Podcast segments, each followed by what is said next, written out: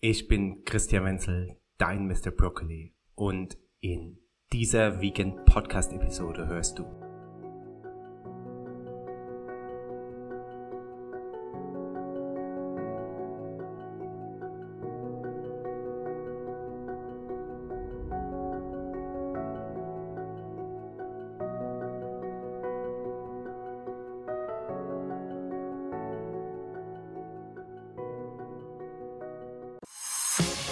Im Vegan Podcast, präsentiert von Mr. Brokkoli.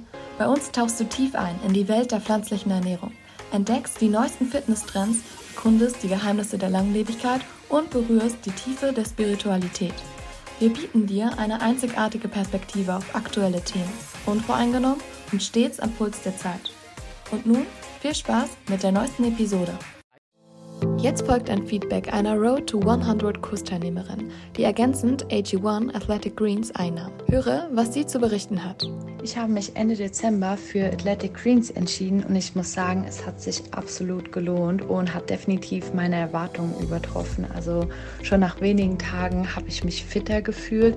Bei der Arbeit war ich extrem fokussiert und auch meine Aufnahmefähigkeit war erstaunlich gut. Und ja, auch körperlich habe ich mich fitter gefühlt als je zuvor, weshalb ich mir fest vorgenommen habe, AG1 in meine tägliche Routine zu integrieren. Und jetzt viel Spaß mit der neuen Episode.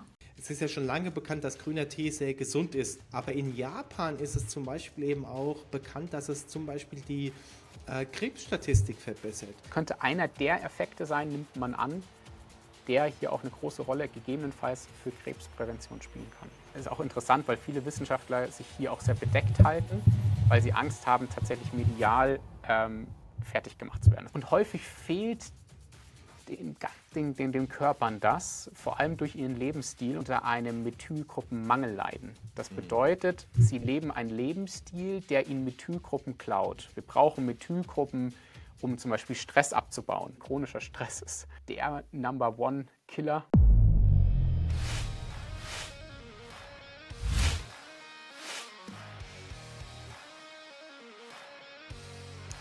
Hallo und herzlich willkommen hier bei Mr. Broccoli oder würde ich lieber sagen bei Dr. Epigenetik. Und zwar habe ich heute hier den lieben Manuel Burzler aus München. Erstmal liebe Grüße zu dir, mein Lieber. Wie gut geht es dir heute?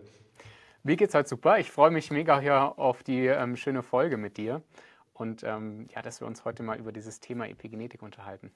Ja, absolut. Und wir beide mögen uns ja. Das heißt, wir beide sind in guter Gesellschaft. Also ist das schon mal ein Grund mehr, dass es uns gut geht. Oder vielleicht aufgrund dessen geht ja. es ja uns auch schon gut, so gut. Und äh, ich denke, das hat ja auch schon sehr viel mit deinem Thema zu tun, Epigenetik. Ich will da nicht sehr viel wegnehmen. Da bist du der absolute Experte. Aber soweit ich weiß, besteht es ja aus den Wörtern Genetik und Epigenese.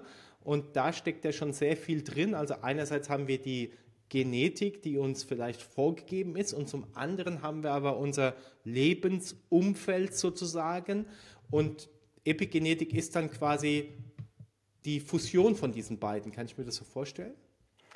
Genau. Ähm, wir haben ja lange geglaubt, bis vor 20 Jahren circa, wenn wir mal unser komplettes menschliches Genom entschlüsselt haben, das war 2002 circa soweit, dann können wir unsere Emotionen beschreiben, alle Krankheiten ausmerzen, Krebs heilen und alles Mögliche. Und 2002 war es soweit, dass ähm, die USA mit anderen Ländern zusammen das komplette menschliche Genom, also unsere kompletten Gene, einmal entschlüsselt haben. Und damals ist dann Bill Clinton auch vor die Pressekonferenz gestiegen oder hat es eine riesengroße Pressekonferenz ähm, gegeben und hat gesagt, das ist die größte Errungenschaft, die wir jeweils gemacht haben. Und an sich ist es natürlich was sehr, sehr Tolles, ähm, alle Gene einmal entschlüsselt zu haben. Aber das Interessante war auch, anscheinend waren ähm, die Wissenschaftler noch nicht komplett so weit. Also es haben anscheinend noch ein paar Gene irgendwie gefehlt. Und wir haben jetzt, damals wurde herausgefunden, dass wir ca. 22.500 Gene haben. Circa. Ja? Ähm, das variiert immer wieder, immer wieder kommt, ähm, kommt auch neue Daten raus. Und das ist so viel wie ein Fadenwurm. Ja, wir sind, äh, würde ich mal sagen, ein bisschen komplexer wie ein Fadenwurm. Das heißt, ein Fadenwurm hat auch ca. 22.000 Gene. Ein Hund und eine Katze hat 20.000 Gene und ein Apfel hat dreimal mehr als wir. Ja, also irgendwie die Genanzahl passt nicht so richtig. Und Wir haben gewusst zu dem Zeitpunkt, dass wir über, ähm, über 100.000 Proteine haben. Und eigentlich, wenn wir unsere Gene haben, dann wird halt ein Gen abgelesen. Und wenn ein Gen abgelesen wird, entsteht so eine Information draus, so ein kleines DNA-Schnipsel, eine mRNA nennt sich das. Und in der Zelle entsteht dann daraus ein Protein. Und also diese Information von dem Gen wird zu einem Protein gebaut im Körper. Und wenn wir 22.500 Gene haben, aber 100.000 Proteine in unserem Körper, dann passt das nicht so richtig. Eigentlich hatten wir halt gedacht, wir hätten 100.000 Gene oder weitaus mehr. Und mittlerweile wissen wir, dass wir 500.000 bis eine Million Proteine in unserem Körper haben. Also mhm. unser Körper besteht sozusagen aus Proteinen. Und das Fatale war aber damals, dass man die Proteine, wo unsere Gene aufgehangen sind, unsere DNA aufgehangen ist, einfach so weggeschmissen hat. Man hat sich einfach voll auf die Gene fokussiert und nicht auf das Drumherum. Und das Drumherum ist sozusagen die Epigenetik oder ist ein Mechanismus, der Gene an- und ausschaltet. Das heißt, es gibt ein Molekül, eine Methylgruppe nennt sich das, die setzt der Körper auf ein Gen drauf und sagt, dieses Gen ist jetzt ausgeschalten. Aber es gibt noch andere Mechanismen auch, die super spannend sind, ähm, die, die hier auch einen Einfluss nehmen können. Und diese, dieser Mechanismus, der ist teilweise fest in unserem Körper verankert, also teilweise fest verankert. Das heißt zum Beispiel eine Hautzelle soll ja nur die Gene ablesen, die sie für eine Hautzelle benötigt oder eine Leberzelle oder eine, eine, eine Zelle in unseren Augen. Das heißt, da sind bestimmte Gene auch an- und ausgeschaltet. Das ist schon sehr fest, ja, vorprogrammiert. Da ist die Epigenetik spielt hier auch eine Rolle. Aber wir haben tatsächlich ganz viele Einflüsse auf unsere epigenetischen Prozesse von außen, also von dem Milieu, die in, wie unser Körper in welchem Milieu erlebt, ob innen im Milieu, also das Innere in unserem Körper oder das äußere Milieu, wo unser ganzer Körper lebt. Und diese Einflüsse, die sind eigentlich das Spannende ähm, mit denen ich mich beschäftige. Das heißt, mm, welchen, oder in welches Milieu darf ich meinen Körper stecken, damit optimal unsere Gene abgelesen werden? Ja, es heißt ja auch so schön, es gibt ja diesen Spruch, die, äh, Gene steuern nicht nur, sondern sie werden auch gesteuert. Ja. ja.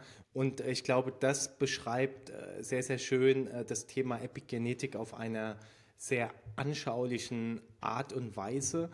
Und äh, viele wissen ja, dass ich äh, zum Beispiel eben großer, äh, großer Fan von grünem Tee zum Beispiel sind. Und anhand ja. von grünem Tee kann man sehr gut dieses Thema Epigenetik auch ein äh, bisschen anschaulicher erklären, es ist ja schon lange bekannt, dass grüner Tee sehr gesund ist. Zum Beispiel grüner Teeextrakt haben wir in total vielen verschiedenen Lebensmitteln oder Supplements äh, enthalten.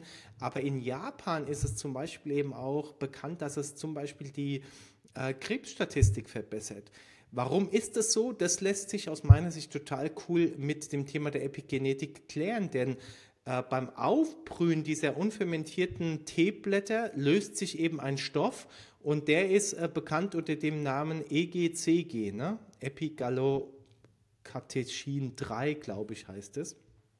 Und dieser Stoff, der reaktiviert dann wieder ein Gen sozusagen aus unserer Genetik, das wiederum dann einen Bauplan für einen krebsbekämpfenden Stoff liefert. Und jetzt kommt ja diese Methylierung ins Spiel, die du genannt hast. Äh, Anscheinend ist es mit dem Alter so, warum auch immer, kannst du uns vielleicht erklären, dass genau dieses Gen oft methyliert ist und sozusagen stumm ist. Also das heißt, das funktioniert dann nicht mehr und dieser grüne Tee kann es dann äh, wieder reaktivieren. Kann genau. man das so sagen?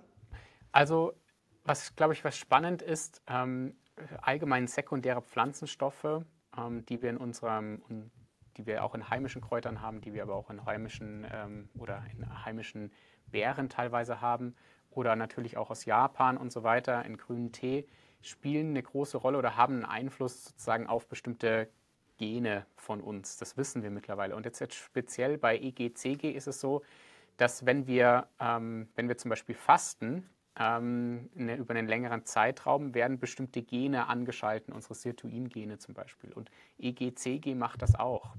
Und das ist halt super, super spannend. Das heißt, dass ich über einen sekundären Pflanzenstoff, der eigentlich sozusagen in der Pflanze ist, ähnliche Gene anschaltet, wie wenn ich eigentlich über mehrere Tage faste. Und die Natur ist halt einfach ein Wunderwerk. Das bedeutet, in der Natur finden wir eigentlich Stoffe, die so einen großen Einfluss auf uns haben, als ob wir unseren Körper hier eine Kalorienrestriktion oder, oder Essensreduktion verpassen. Mhm. Und damit zu spielen, dieses Wissen sich anzueignen, ist, hat einfach einen großen Einfluss für uns. Ähm, Finde ich, find ich einfach ganz, ganz wichtig. Und du hast gerade Methylgruppen angesprochen. Genau im Körper ist es so, dass wir halt durch bestimmte Einflüsse von außen oder durch unseren Lebensstil, so wie unsere Routinen sind, wie unser Lebensstil ist, bestimmt unserem Körper immer wieder Informationen geben, unseren Zellen Informationen geben und sagen, dieses Protein oder dieses Gen ist ausgeschaltet, weil wir brauchen es gerade nicht oder es hat, ich habe keinen Trigger von außen, damit es angeschalten ist. Und dann kommt da halt so eine Methylgruppe obendrauf und dann ist es ausgeschalten. Aber mhm. was wir heutzutage sehen, viel mehr, weil wir haben ja, ich bin ja auch im, ähm, wir haben auch ein medizinisches Institut, wo wir ähm, äh, viele chronische Erkrankungen behandeln, ähm, Autoimmunerkrankungen, äh, chronisches Fatigue-Syndrom, äh, chronische Ermüdung und aber auch die Menschen entgiften was wir sehen ist, dass heutzutage die meisten Menschen unter einem Methylgruppenmangel leiden. Das mhm. bedeutet, sie leben einen Lebensstil, der ihnen Methylgruppen klaut. Wir brauchen Methylgruppen, um zum Beispiel Stress abzubauen. Ja, Adrenalin, Noradrenalin, aber auch Dopamin, unser Hormon, unser Neurotransmitter, was uns total in die Aktivität bringt. Auch das muss abgebaut werden und das macht ein Enzym namens COMT. COMT ist eine Methyltransferase, die Methylgruppen verbraucht bzw. transferiert für den Abbau ähm, von diesen Neurotransmittern. Und haben wir viel Stress während des Tages, dann brauchen wir viel von diesen Methylgruppen und alleine dadurch kommen wir teilweise schon in den Mangel, weil die Leute nicht genug Methylgruppen essen in der Nahrung haben, gegebenenfalls auch nicht genug B-Vitamine haben ähm, oder andere Kofaktoren, damit der Körper genug Methylgruppen bilden kann. Ja, wir brauchen, um Methylgruppen zu bilden, zum Beispiel Magnesium als Kofaktor. Mhm. Wir brauchen die ganzen B-Vitamine, wir brauchen Betain, Cholin, wir brauchen B6, wir brauchen Selen.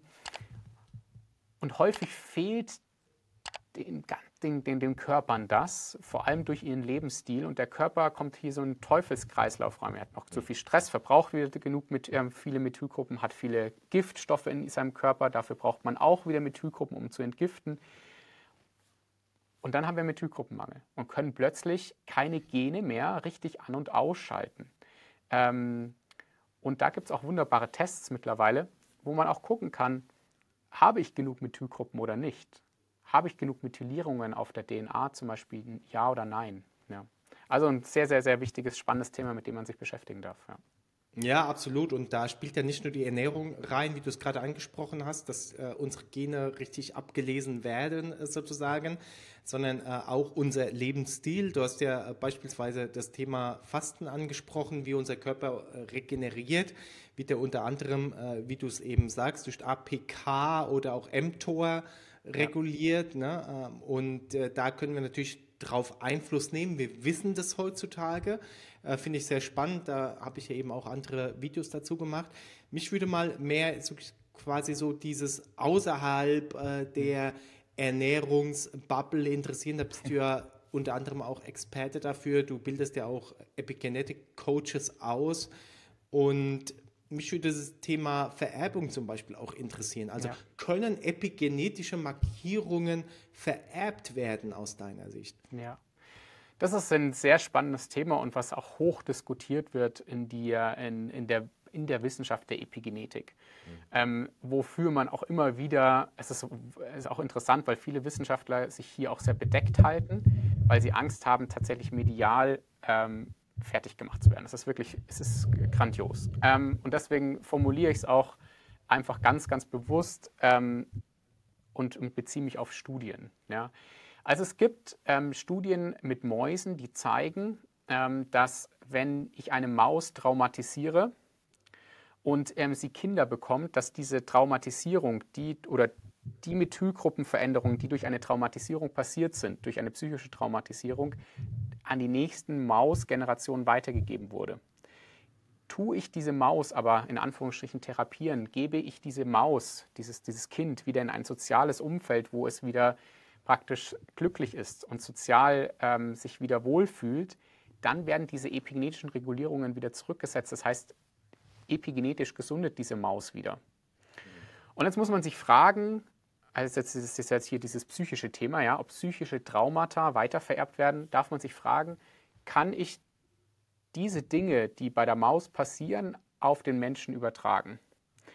Rede ich hier mit Psychotherapeuten, ähm, sagen viele Psychotherapeuten ja. Sie haben zum Beispiel, ähm, sie haben halt viele, viele Erfahrung damit, ähm, zum Beispiel auch mit Kindern, wenn sie sagen, hey, ich habe mit manchen Kindern, ähm, ähm, die Kinder haben bestimmte Erinnerungen, die haben bestimmte ähm, Träume ähm, oder auch bestimmte Themen, die sie nie erlebt haben, zum Beispiel aus dem Zweiten Weltkrieg, obwohl das tatsächlich noch eine ähm, Dinge sind, die schon zwei, drei Generationen sozusagen weiter sind.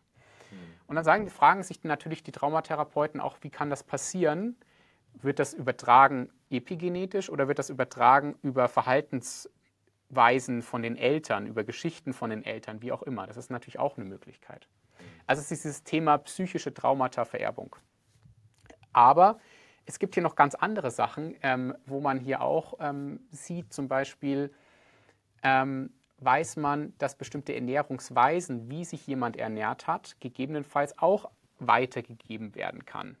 Also ähm, man weiß es aus dem Hungerswinter, dass ähm, hier ähm, in Holland damals ähm, die Menschen, die wenig gegessen haben, aufgrund ihrer und hungern mussten, dass die Folgegenerationen sozusagen vermehrt ähm, nicht so gut ähm, mit der Nahrung wieder zurechtkamen, die, mit der vermehrten Nahrung, die sie plötzlich wieder hatten und dann sozusagen hier im Stoffwechsel ähm, gezeigt haben, dass sie Kohlenhydrate ähm, nicht, nicht so viel Kohlenhydrate verwerten können und so weiter und eher mehr zu Diabetes Typ 2 und Fettleibigkeit geneigt haben, mit der gleichen Menge an, an Kohlenhydraten zum Beispiel.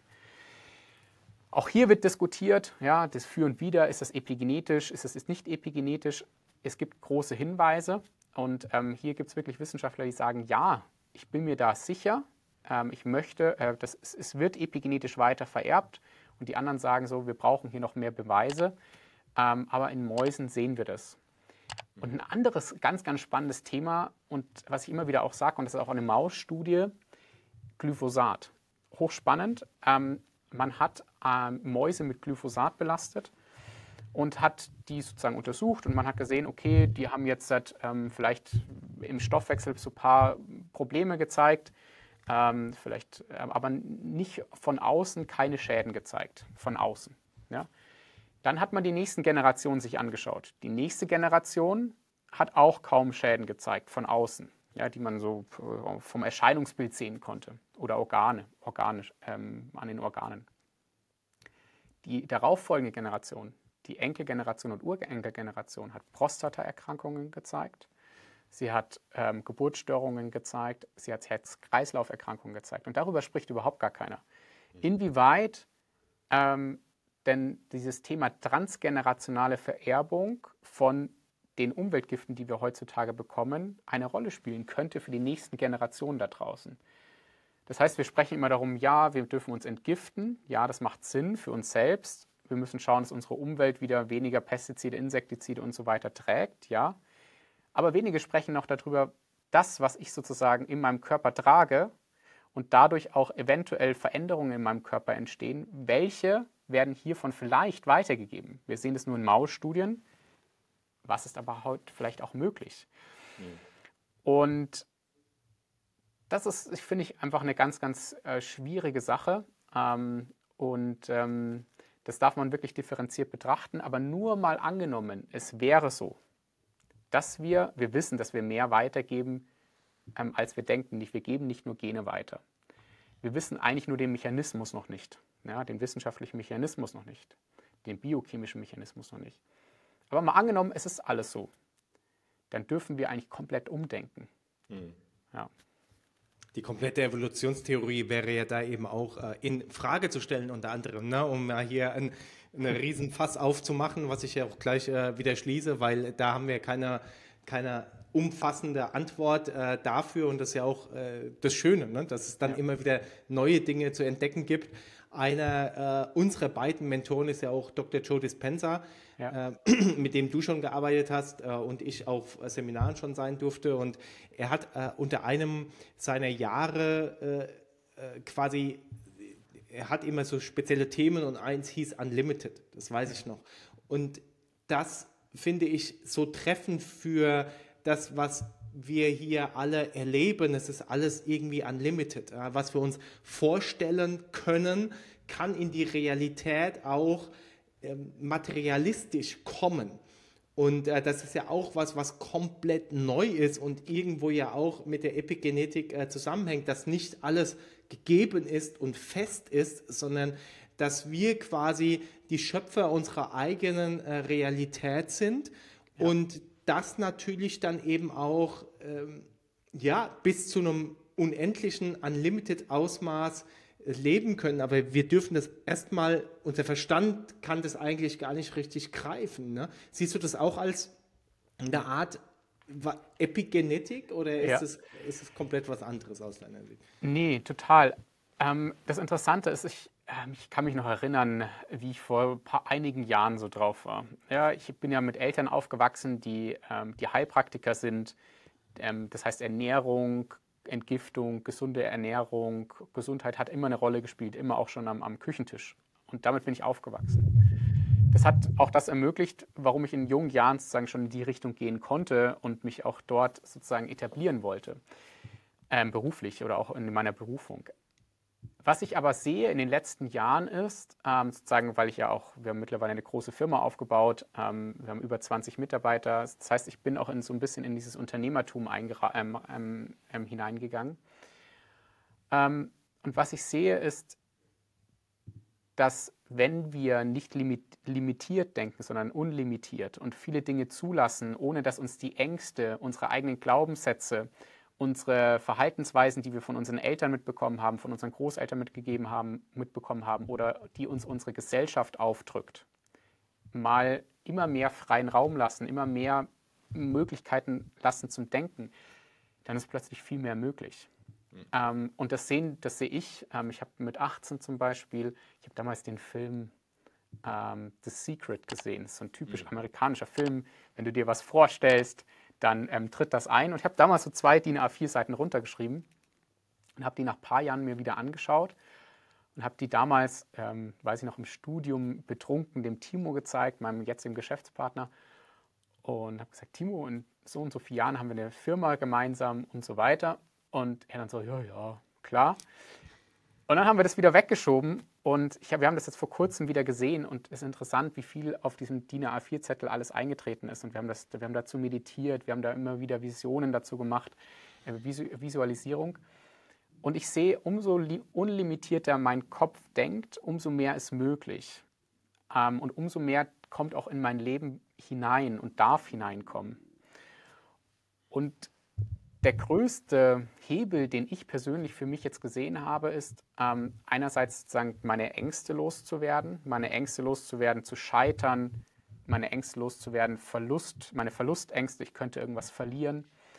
Ähm, und das hat natürlich große Ein Auswirkungen auch auf meine Gesundheit. Denn wenn ich so denke, dann löst es natürlich in mir auch weniger Stress aus.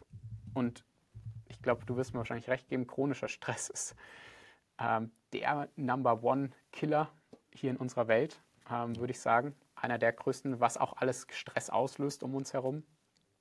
Und ähm, aber das Mindset, die Emotionen, unsere Gedanken spielen hier eine, mhm. eigentlich die größte Rolle. Ich hoffe, dir hat die heutige Episode gefallen. Um ja nicht die neuesten News und Trends rund um Gesundheit, vegane Ernährung und Fitness zu verpassen, schalte jeden Donnerstag und Sonntag ein. Es warten spannende Solo-Episoden und Interviews auf dich. Abonniere uns auch auf iTunes, Apple Podcast, Spotify, Google Podcast oder einem anderen Anbieter deiner Wahl und lass gerne eine Bewertung da. Die zugehörigen Links findest du in den Show Notes. Teile den Podcast auch gerne mit deinen Liebsten, damit auch sie zukünftig ihrer Gesundheit wieder mehr Beachtung schenken. Vielen lieben Dank und einen wunderschönen Tag wünscht dir das ganze Vegan Athletes und Mr. Broccoli Team. Aber Achtung, als kleiner Reminder, Die Inhalte dienen lediglich rein informativen Zwecken und ersetzen keinen Arztbesuch. Solltest du körperliche Leiden haben oder an einer ernsten Krankheit leiden, wende dich bitte immer an einen Arzt.